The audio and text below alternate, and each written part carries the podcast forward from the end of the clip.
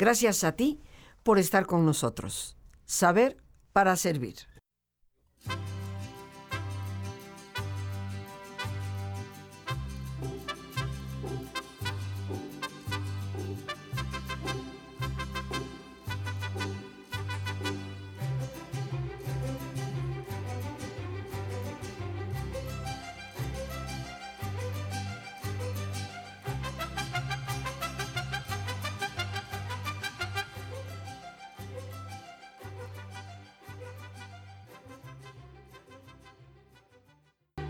Felices fiestas, queridos amigos, y por supuesto en este jueves cultural estaremos compartiendo la vida y obra de uno de los grandes músicos mexicanos del siglo XX.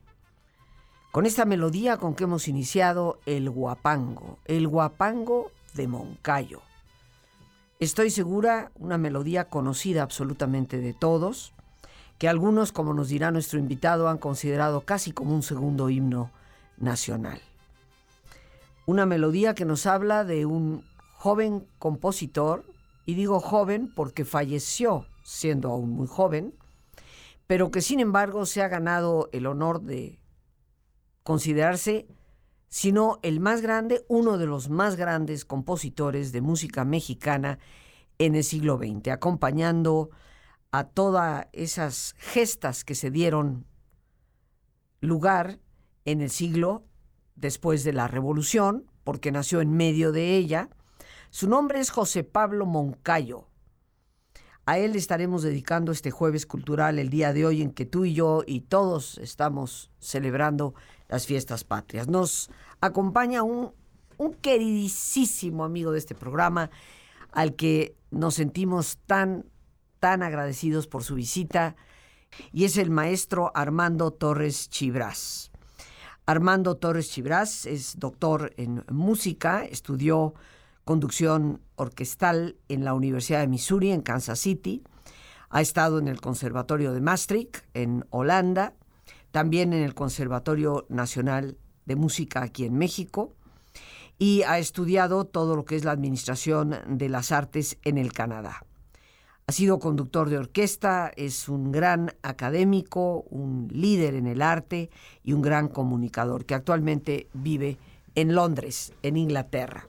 Un hombre que ha ocupado cargos muy importantes dentro de nuestro país para lo que es la organización de las orquestas sinfónicas y sobre todo la promoción del arte y la música en las orquestas para jóvenes. Armando sentimos realmente muy, muy contentos por ello. Y él, como experto en Moncayo, estará hablándonos precisamente del tema. Pero Armando, pues bienvenido al programa. Gracias por eh, familiarizarnos con uno de los grandes músicos mexicanos del siglo XX, hoy que es día 15 de septiembre. Querida Rosita, es un honor estar aquí compartiendo contigo con tu sonrisa maravillosa. Si nuestros oyentes pudieran ver esas, esa sonrisa maravillosa y el calor tuyo y de todo tu maravilloso equipo. Entonces, con nuestros amigos que te escuchan y nos acompañan en estos maravillosos jueves culturales, al tema siendo 15 de septiembre, de nuestra identidad nacional. Y qué, qué mejor para hacerlo con un personaje que eh, con el cual nos identificamos mucho. Fíjate que me he encontrado en el extranjero que el guapango de Moncayo aparece ilustrando el documental del sistema de Escocia. ¿Ves las, las colinas eh, escocesas, todas pelonas ahí? Y el guapango de Moncayo aparece ahí para ilustrar el trabajo que están haciendo con los niños allá en Escocia, con las orquestas juveniles e infantiles. Cuéntanos, cuéntanos primero de Moncayo, dónde nace, su familia. Imagínense, queridos amigos, Moncayo nace en el único periodo de paz de la Revolución Mexicana de entre 1910 y 1920. 1912 es el periodo del de eh, presidente Madero siendo presidente. Es un periodo de paz. Nace en Guadalajara. Y no hay mucha información acerca de la niñez de Moncayo. 1912. 1912, el año en que se hundió el Titanic, para que lo ubiquen. y el año en que ah, hubo paz en México porque el presidente Madero era presidente.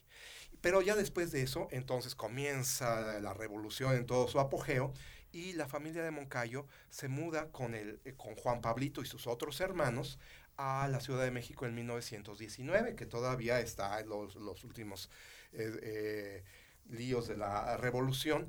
Y eh, el joven eh, José Pablo Moncayo entonces crece en la Ciudad de México. Ya en el 1920 tenemos eh, José Vasconcelos con su programa de, de, escuelas primarias y cantos y orfeones y demás. Y el Pablito Moncayo anda ahí en esas escuelas primarias. Más adelante en el Cine Olimpia había películas mudas y eran acompañadas por una orquesta que dirigía Eduardo Hernández Moncada, un compositor de Jalapa que se vino a México en 1919 y tocaba el órgano eh, Carlos Chávez y el hermano de eh, Moncayo, Pancho Moncayo, tocaba el violín ahí. Así que eh, ¿Su familia era de músicas? ¿De músicos? No, no sabemos nada de su familia, no sabemos las los, fuentes, los diferentes artículos que yo me encontré para hacer mi tesis sobre José Pablo Moncayo, menciona nada más el nombre de su papá, el nombre de su mamá, algunas veces los hermanos, pero no dicen a qué se dedicaban los señores. Pero se sabe que eh, Pablito Moncayo tomaba clases de música desde, desde jovencito y que su hermano Pancho le enseñó las primeras lecciones de música. Así que Eduardo Hernández eh, Moncada le estaba dando clases de piano a los 14 años a, a Pablito Moncayo. Entonces, para 1928, cuando Carlos Chávez eh, funda la Orquesta Sinfónica de México, Hernández Moncada y Silvestre Revueltas se unen a, eh, a este enorme proyecto. Silvestre Revueltas andaba ya por Texas y eh, en una Navidad Carlos Chávez le dice, ahora soy el director de la Orquesta Sinfónica de México, vente para que te, para que te vengas a tocar, a hacer algo con ella. Y luego nombran a Carlos Chávez director del conservatorio. Entonces entra el joven Pablito Moncayo al conservatorio a estudiar con Carlos Chávez, con su maestro Hernández eh, Moncada, conoce a Silvestre Revueltas, viene Aaron Copland de visita a México y en 1931 funda Carlos Chávez un taller de composición y los eh, unos jovencitos menores de 20 años, de 19 años, son José Pablo Moncayo, su amigo Blas Galindo, que venía del estado de Jalisco, el yucateco Daniel Ayala y Salvador Contreras, que eh, creo que era de Guanajuato, por cierto. Y en, en, un momento dado, en esos años 30, que es la revolución cristera, que hay todavía problemas en el México independiente, es eh, la época del maximato, entonces, eh, Carlos eh, Chávez tiene que dejar el conservatorio porque hay un cambio de presidencia, algo así, un cambio político, pero se queda con la Orquesta Sinfónica de México. Pero los alumnos del taller de composición se quedan agarrados de la brocha. Los, eh, los ponen en una lista negra por ser alumnos de Chávez y enemigos de Chávez toman la dirección del conservatorio y los comienzan a bloquear. Entonces estos jóvenes, luchando para expresarse en esa corriente del nacionalismo, ah, consiguen el apoyo para presentar sus composiciones y el, el 25 de noviembre de 1935 presentan un concierto en el Teatro Orientación, que es la capilla que formaba parte del claustro de la Secretaría de Educación Pública y que todavía está el edificio ahí. Entonces... ¿Me hablas de ese teatro chiquitito que está ahí en la calle de Tiers? No, Secretaría de Educación Pública en Brasil. Ah. En, la, en las calles de Brasil. Ok. Sí, en, el edificio donde hizo, hicieron los murales, eh, Diego Rivera. Es que existe un teatro orientación en este rumbo. Sí, entonces han cambiado los nombres, curiosamente. Entonces, a esa capilla eh, del claustro, que es la sede de la Secretaría de Educación Pública, se le llamó el Teatro Orientación y ahí les dieron la oportunidad de presentar su primer concierto, eh, este grupo de jóvenes que un crítico, José Barro Serra, llamó el grupo de los cuatro, el grupo de estos cuatro jóvenes nacionalistas. Así que ellos dijeron, ah, sí, grupo de cuatro jóvenes nacionalistas. En el próximo concierto que ellos organizaron, se pusieron concierto del grupo de los cuatro. Y eh, a partir de ahí comenzaron a hacerse famosos. Eso fue en 1935. 35, del 35 al 38, 39 estuvieron presentando sus obras y ahí presentó José Pablo Moncayo una obra para cuarteto de cuerdas y flauta llamada Amatzinac, que Amatzinac es el nombre de una población del estado de Morelos cercano al Popocatépetl y eh, hay un río que, que es el río Amatzinac cerca de Hueyapan, que es el nombre de otra eh, composición que eh, eh, Moncayo compone en 1938, que será su primera composición para orquesta sinfónica. Su segunda composición para orquesta sinfónica en 1941 resulta El Guapango. Resulta que José Pablo Moncayo sigue a su maestro Hernández Medrano, Moncada en la Orquesta Sinfónica de México y tiene contacto con Chávez. Entonces Hernández Moncada comienza como pianista, luego percusión, eh, luego como subdirector de la orquesta cuando en 35 Revuelta se aleja de la orquesta y se convierte en, el director asociado de la orquesta. José Pablo Moncayo entra a la Orquesta Sinfónica de México como percusionista, luego eh, se convierte en el pianista y luego en 1945 en el director asociado, luego director titular de la orquesta, cuando Chávez quiere dejarle a, José Pablo Moncayo la orquesta porque le ve un talento especial. Eh, eh, Hernández Moncada y Carlos Chávez se convierten en los mentores de Moncayo y lo van guiando a José Pablo Moncayo. Que ya obviamente, como nos dices, forma parte de este grupo de los cuatro. Sí, comienzan a ser célebres y en 1941 Carlos Chávez manda a Moncayo y a Blas Galindo a eh, Veracruz a ver música folclórica para que hagan unas composiciones. Eh, Moncayo escribe una pieza inspirada en los, sones, en los veracruzanos, como el Siquisiri, el pájaro Q, donde representan a los veracruzanos muy alegres. Y ya llegó el momento de hacer un alto en el camino, y qué mejor que el día de hoy reflexionar. Estaremos pues reflexionando sobre algo de lo que es nuestra patria y lo que hoy más que nunca debemos reflexionar en estos días de fiestas, que celebramos la independencia Ojalá celebremos la independencia de la violencia, de la corrupción y de tantas cosas que nos azotan hoy en día, pero que tienen mucho que ver con nuestras actitudes y con lo que decidimos y optamos a hacer. Así que te pedimos, como siempre, que te pongas cómodo, si te es posible hacer el alto completo y total, qué mejor que cerrar tus ojos. Y en una posición cómoda con tus ojos cerrados, te pido que respires profundamente varias veces, tomando conciencia del entrar y el salir del aire en tu cuerpo. Imagina cómo al inhalar, así como llevas oxígeno a tus células, inhalas también serenidad para tu mente. Y al exhalar, así como tu cuerpo se libera de toxinas, imagina cómo te liberas de todas las presiones y todas las tensiones. Respira profundamente.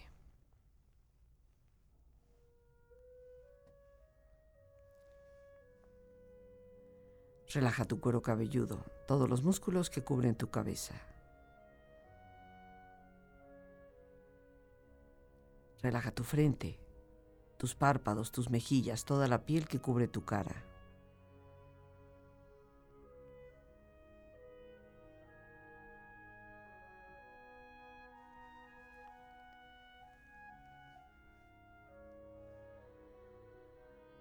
Relaja tu cuello y tu garganta, siente su flexibilidad, equilibrio, balance.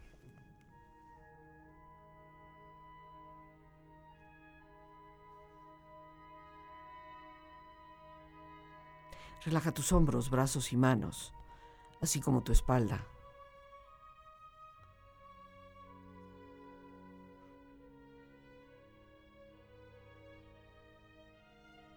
Relaja tu pecho, exterior e interiormente.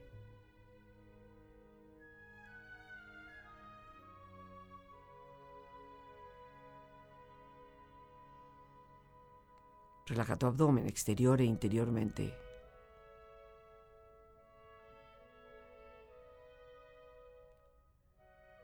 Relaja tus muslos, tus rodillas.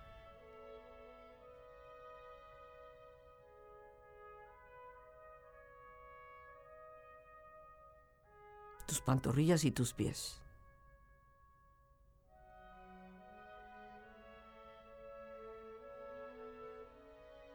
Y con tu cuerpo profundamente relajado, proyecta en tu mente la imagen de un lugar ideal para el descanso. Imagina los colores, los sonidos, los aromas. Siente estar ahí. Es una escena de paz y belleza.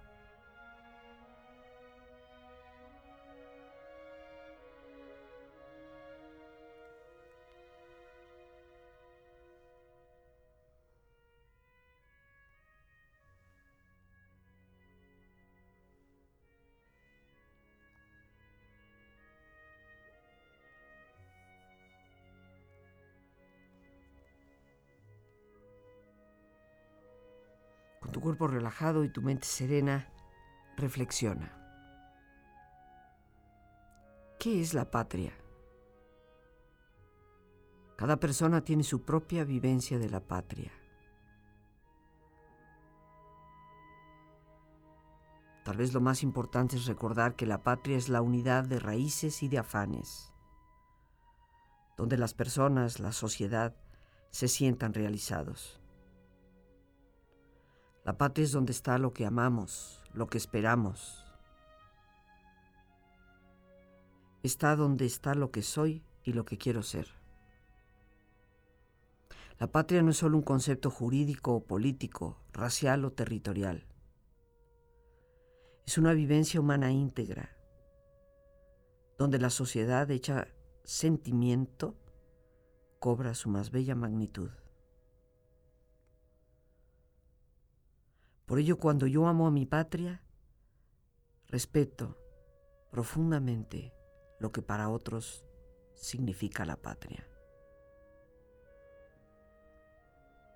Por eso cultivar ese amor a nuestro país es acrecentar la libertad humana, la respetuosa convivencia y el amor al prójimo.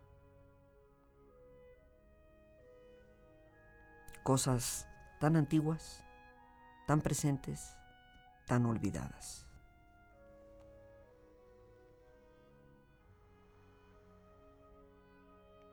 Respira profundamente, relájate bien. Y con esta experiencia empieza lentamente a estirarte, brazos, manos, piernas y pies, moviendo tu cuello, bostezando si lo deseas, haciendo que tu cuerpo retome su nivel de actividad habitual hasta muy lentamente abrir tus ojos ojos abiertos, bien despierto, muy a gusto, bien descansado y en perfecto estado de salud, sintiéndote mejor que antes.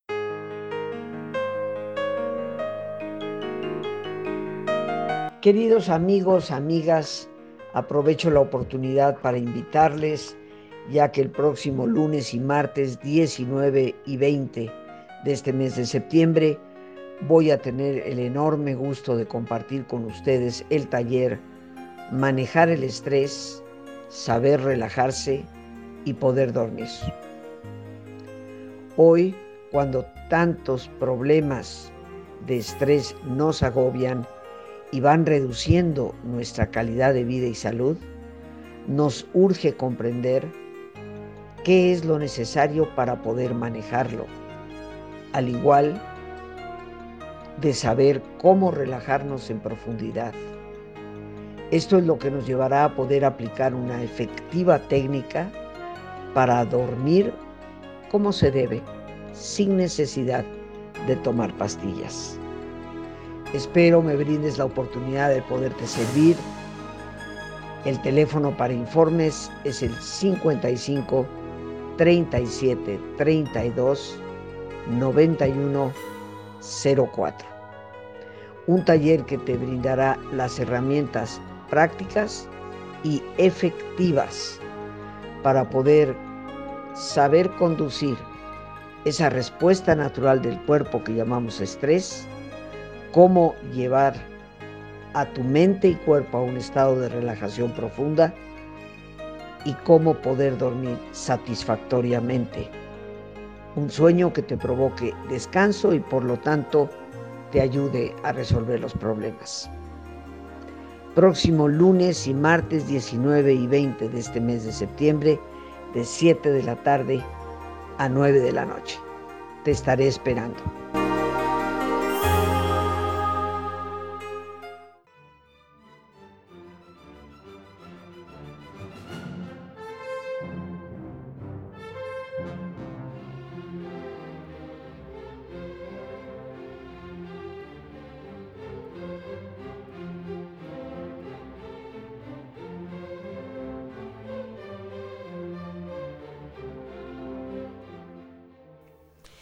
Escuchando la obra Sinfoneta de José Pablo Moncayo, a quien le estamos dedicando el programa este día, este jueves cultural, que ha coincidido con el día 15 de septiembre, este día de fiesta nacional, este día en que ya nos estamos preparando para dar el grito de Viva México esta noche a las 11 de la noche. Qué mejor que dedicarlo a uno de los grandes, grandes músicos del siglo XX que por supuesto ha llevado su obra a todo el mundo y por lo tanto el espíritu nacionalista de México. Y bueno, antes de meterle el diente a Armando, estamos aquí, recordemos, con el maestro Armando Torres Chibras, doctor en música y director de orquesta, que desafortunadamente vive en Londres, pero qué bueno que estás dándote unas vueltecitas por acá, invitado por algunas de las orquestas de los diferentes estados de la República. Cerremos este capítulo de lo que es la biografía propiamente. Ya nos contabas cómo él se integra a este grupo de los cuatro, jóvenes, eh, allá en la década de los 30, dedicados, siendo muy jovencitos, a escribir música eh, y conocidos como los jóvenes nacionalistas. ¿ah? el grupo de los cuatro. El grupo de los el cuatro. Grupo de los cuatro que forman eh, parte de los continuadores de la obra de Carlos Chávez y Silvestre Revueltas, Manuel M. Ponce, José Rolón, es digamos la generación de, de los jóvenes, junto con otros más que van a simbolizar todo ese espíritu mexicano. Eh, José Pablo Moncayo, al momento en que presenta su guapango, inspirado en sones veracruzanos, y Blas Galindo, sus sones de mariachi, se convierten en celebridades. Pero eh, están terminando sus estudios en el conservatorio. La segunda obra para eh, Orquesta Sinfónica de José Pablo Moncayo es el Guapango y resulta todo un hitazo que se convierte en la obra más eh, vendida de música clásica nacionalista mexicana en México. El, el, disco de la Orquesta Sinfónica Nacional de 1994 resultó un hit de ventas y algunos autores han señalado que metafóricamente se, se señala al guapango como un o se considera como un segundo himno nacional que ha inflamado los corazones de los mexicanos a través de documentales e, y incluso en el, en el, extranjero, en el documental Tocar y Luchar, en el, tocar, el documental Sistema, aparece el Guapango, y Domingo aparece en YouTube, por ejemplo, eh, eh, dirigiendo a la Filarmónica de Berlín con el Guapango, las orquestas sinfónicas juveniles de Venezuela están llevando la música mexicana, entre ellas el Guapango, por todas las salas de conciertos del mundo. Entonces, en, la Segunda Guerra Mundial, 1941, eh, Moncayo presenta el Guapango y al año siguiente Galindo, su amigo que estábamos escuchando sus su sones de mariachi, y Moncayo son enviados por Carlos Chávez a, a perfeccionarse en el centro musical de Berkshire, que hoy es Tanglewood en el estado de Massachusetts, donde van a tomar clases con Aaron Copland, el, a quien ya conocían en México, amigo de, Carlos Chávez, y que es el decano de la música mm, eh, eh, estadounidense. Eh, ahí conocen a, Alberto Ginastera, andan con Leonard Bernstein, está Kusevitsky, entonces es una inversión de estos nuestros mexicanitos y nuestros morenitos, porque tú me preguntabas cómo era José Pablo Moncayo, pues las fotografías junto con Blas Galindo, es un mexicano como todos nosotros, morenito, mestizo, y el apellido Moncayo es un apellido eh, que viene de España, de un cerro, un monte nevado que le llaman el Moncayo.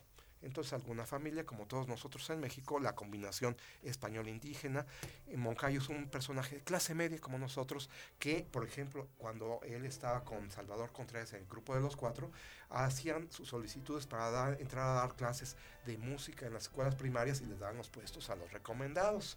José Pablo Moncayo tenía que tocar en los cafés música de jazz para pagar sus estudios en el conservatorio. Entonces, como todos los mexicanos, hacía sus esfuerzos para continuar adelante y nos inspira ese esfuerzo de Moncayo. ¿Se casó o no se casó? Ah, pues mira, no hay datos de, su primer matrimonio. se sabe que se casó en 1954 con Clarita. Eh, Muros Verdes está dedicado a Clarita de, eh, obra de 1952, Clara, eh, Clara eh, Rodríguez del Campo de Moncayo, en 1954, con la cual tuve dos, dos hijitas. Al momento de morir José Pablo Moncayo en 1958, una de sus hijas tenía un año y medio de edad y la otra tenía seis meses. Resulta que eh, eh, padecía del corazón, a partir de 1954 se iba poniendo mal y mal, mal, y no podía más, sino que salir de su casa al camellón en la colonia del Valle, en la colonia, eh, no, no, con la Condesa, Hipódromo Condesa, en la avenida de Ámsterdam, ahí tenía su casa, en los últimos años salía al camellón a tomar el sol y todo lo demás. Pero antes de eso, José Pablo Moncayo, como director de orquesta, Carlos Chávez le dio la oportunidad de ser eh, subdirector de la Orquesta Sinfónica de México y lo director artístico de esa orquesta. Cuando Carlos Chávez eh, forma el, Instituto Nacional de Bellas Artes, creado por decreto legislativo el 31 de diciembre de 1946. Entonces, en el 49 forma una orquesta que se va a llamar Orquesta Sinfónica Nacional del conservatorio y después se le quita el del conservatorio y Eduardo Hernández Moncada, otra vez el, maestro de Moncayo, es su maestro. Eh, después José Pablo Moncayo viene a ser el director de esa orquesta. 30 hizo arreglos sinfónicos de la Valentina y la Adelita que se encuentran en el Conservatorio Nacional de Música y se tocaron por la Orquesta Sinfónica de México para las temporadas familiares. Y además había un dato curioso del guapango. Saben ustedes, queridos amigos, que cuando eh, eh, José Pablo Moncayo y Blas Galindo se fueron allá a Veracruz, pues se fueron a Alvarado. Y sabemos que nuestros amigos de Alvarado son, tienen... Hablan el mejor castellano. Eh, sí, naturalmente, con muchas picardías. Entonces incluyó José Pablo Moncayo esa picardía de los alvaradenses. Que, y su música representa, por ejemplo, el duelo entre la trompeta y el trombón. Representan a dos amigos de Alvarado que se están diciendo cosas en el eh, estilo de Alvarado y eh, aparece este, este ritmo en todo el guapango. Y ustedes ya lo han identificado que es es una mentada de madre, eso es lo Exactamente. Oye, compadre, y al otro lado de la calle, eh, y se va, pasa así, y por eso el guapango es divertidísimo, una pieza divertidísima. en Bellas Mira de lo que nos venimos a enterar. En el Placido Domingo, con el guapango en la Filarmónica de Berlín, y los alemanes todos no saben de lo que se trata. Realmente, o sea, no sabían que se la estaban mentando. No sabían, pero son en, en el estilo de nuestros amigos alegrísimos de Alvarado, Veracruz, ¿no? datos curiosos, ¿verdad? De Moncayo. Mira, dime por qué es importante su música. Bueno, porque su música expresa precisamente ese espíritu mexicano. Lo mejor del nacionalismo mexicano, tenemos a, Silvestre Revueltas, ese nacionalismo telúrico, oscuro, Carlos Chávez, ese nacionalismo intelectual, pero eh, José Pablo Moncayo es la pasión por México, la pasión en, sus, en su música, en sus títulos, bosques, cumbres, tierra. Eh, eh, el ballet Tierra, que me tocó dirigirlo con la Sinfónica Nacional alguna vez, Tierra Temporal, que es esa tierra que los, nuestros campesinos siembran en épocas de lluvias y que es paralela al laberinto de soledad de Octavio Paz, esa obra que nos eh, despierta y hace reflexiones sobre la identidad mexicana. Y que nos recuerda que el modernismo eh, el ser modernos para los mexicanos de aquella época, para, eh, para, nosotros, no está en el exterior, sino en el interior de nosotros mismos. Y Moncayo nos habla acerca del interior. Su música es acerca del interior de lo que tiene el mexicano adentro. Las cumbres, los bosques, por ejemplo, eh, muros verdes. Esos muros verdes son José Pablo Moncayo paseando con Clarita en los viveros de Coyoacán con esos muros verdes. Fíjate. Entonces, agarrado de la mano de Clarita. Imagínense la música de, eh, José Pablo. O sea, él plasmó su pasión por México, por la naturaleza de nuestro país, en los títulos mismos que les dio a su obra. Y en la forma en que él maneja el lenguaje mexicano o sea, notamos en la sinfonieta esa herencia de Aaron Copland, que la, estuvimos escuchando, su herencia con su contacto con Silvestre Revueltas, con Carlos Chávez, con Hernández Medrana, con Candelario Guizar, el arpa del, guapango de Moncayo, del, del guapango para orquesta. Entonces, él representa ese México, ese México de los paisajes, ese México de los sentimientos. Tan mexicano que por eso no podía faltar la mentada. Exactamente. Armando, el tiempo se nos ha terminado, pero como siempre te agradecemos infinitamente tu presencia. Queridos amigos, las gracias a Dios por este espacio que nos permite compartir a nuestro queridísimo invitado, el maestro Armando Torres Chibras, que ese viva México que sale del pecho esta noche salga realmente de la convicción de nuestros valores, de nuestros principios y de la determinación de construir un mejor país para ti y para todos.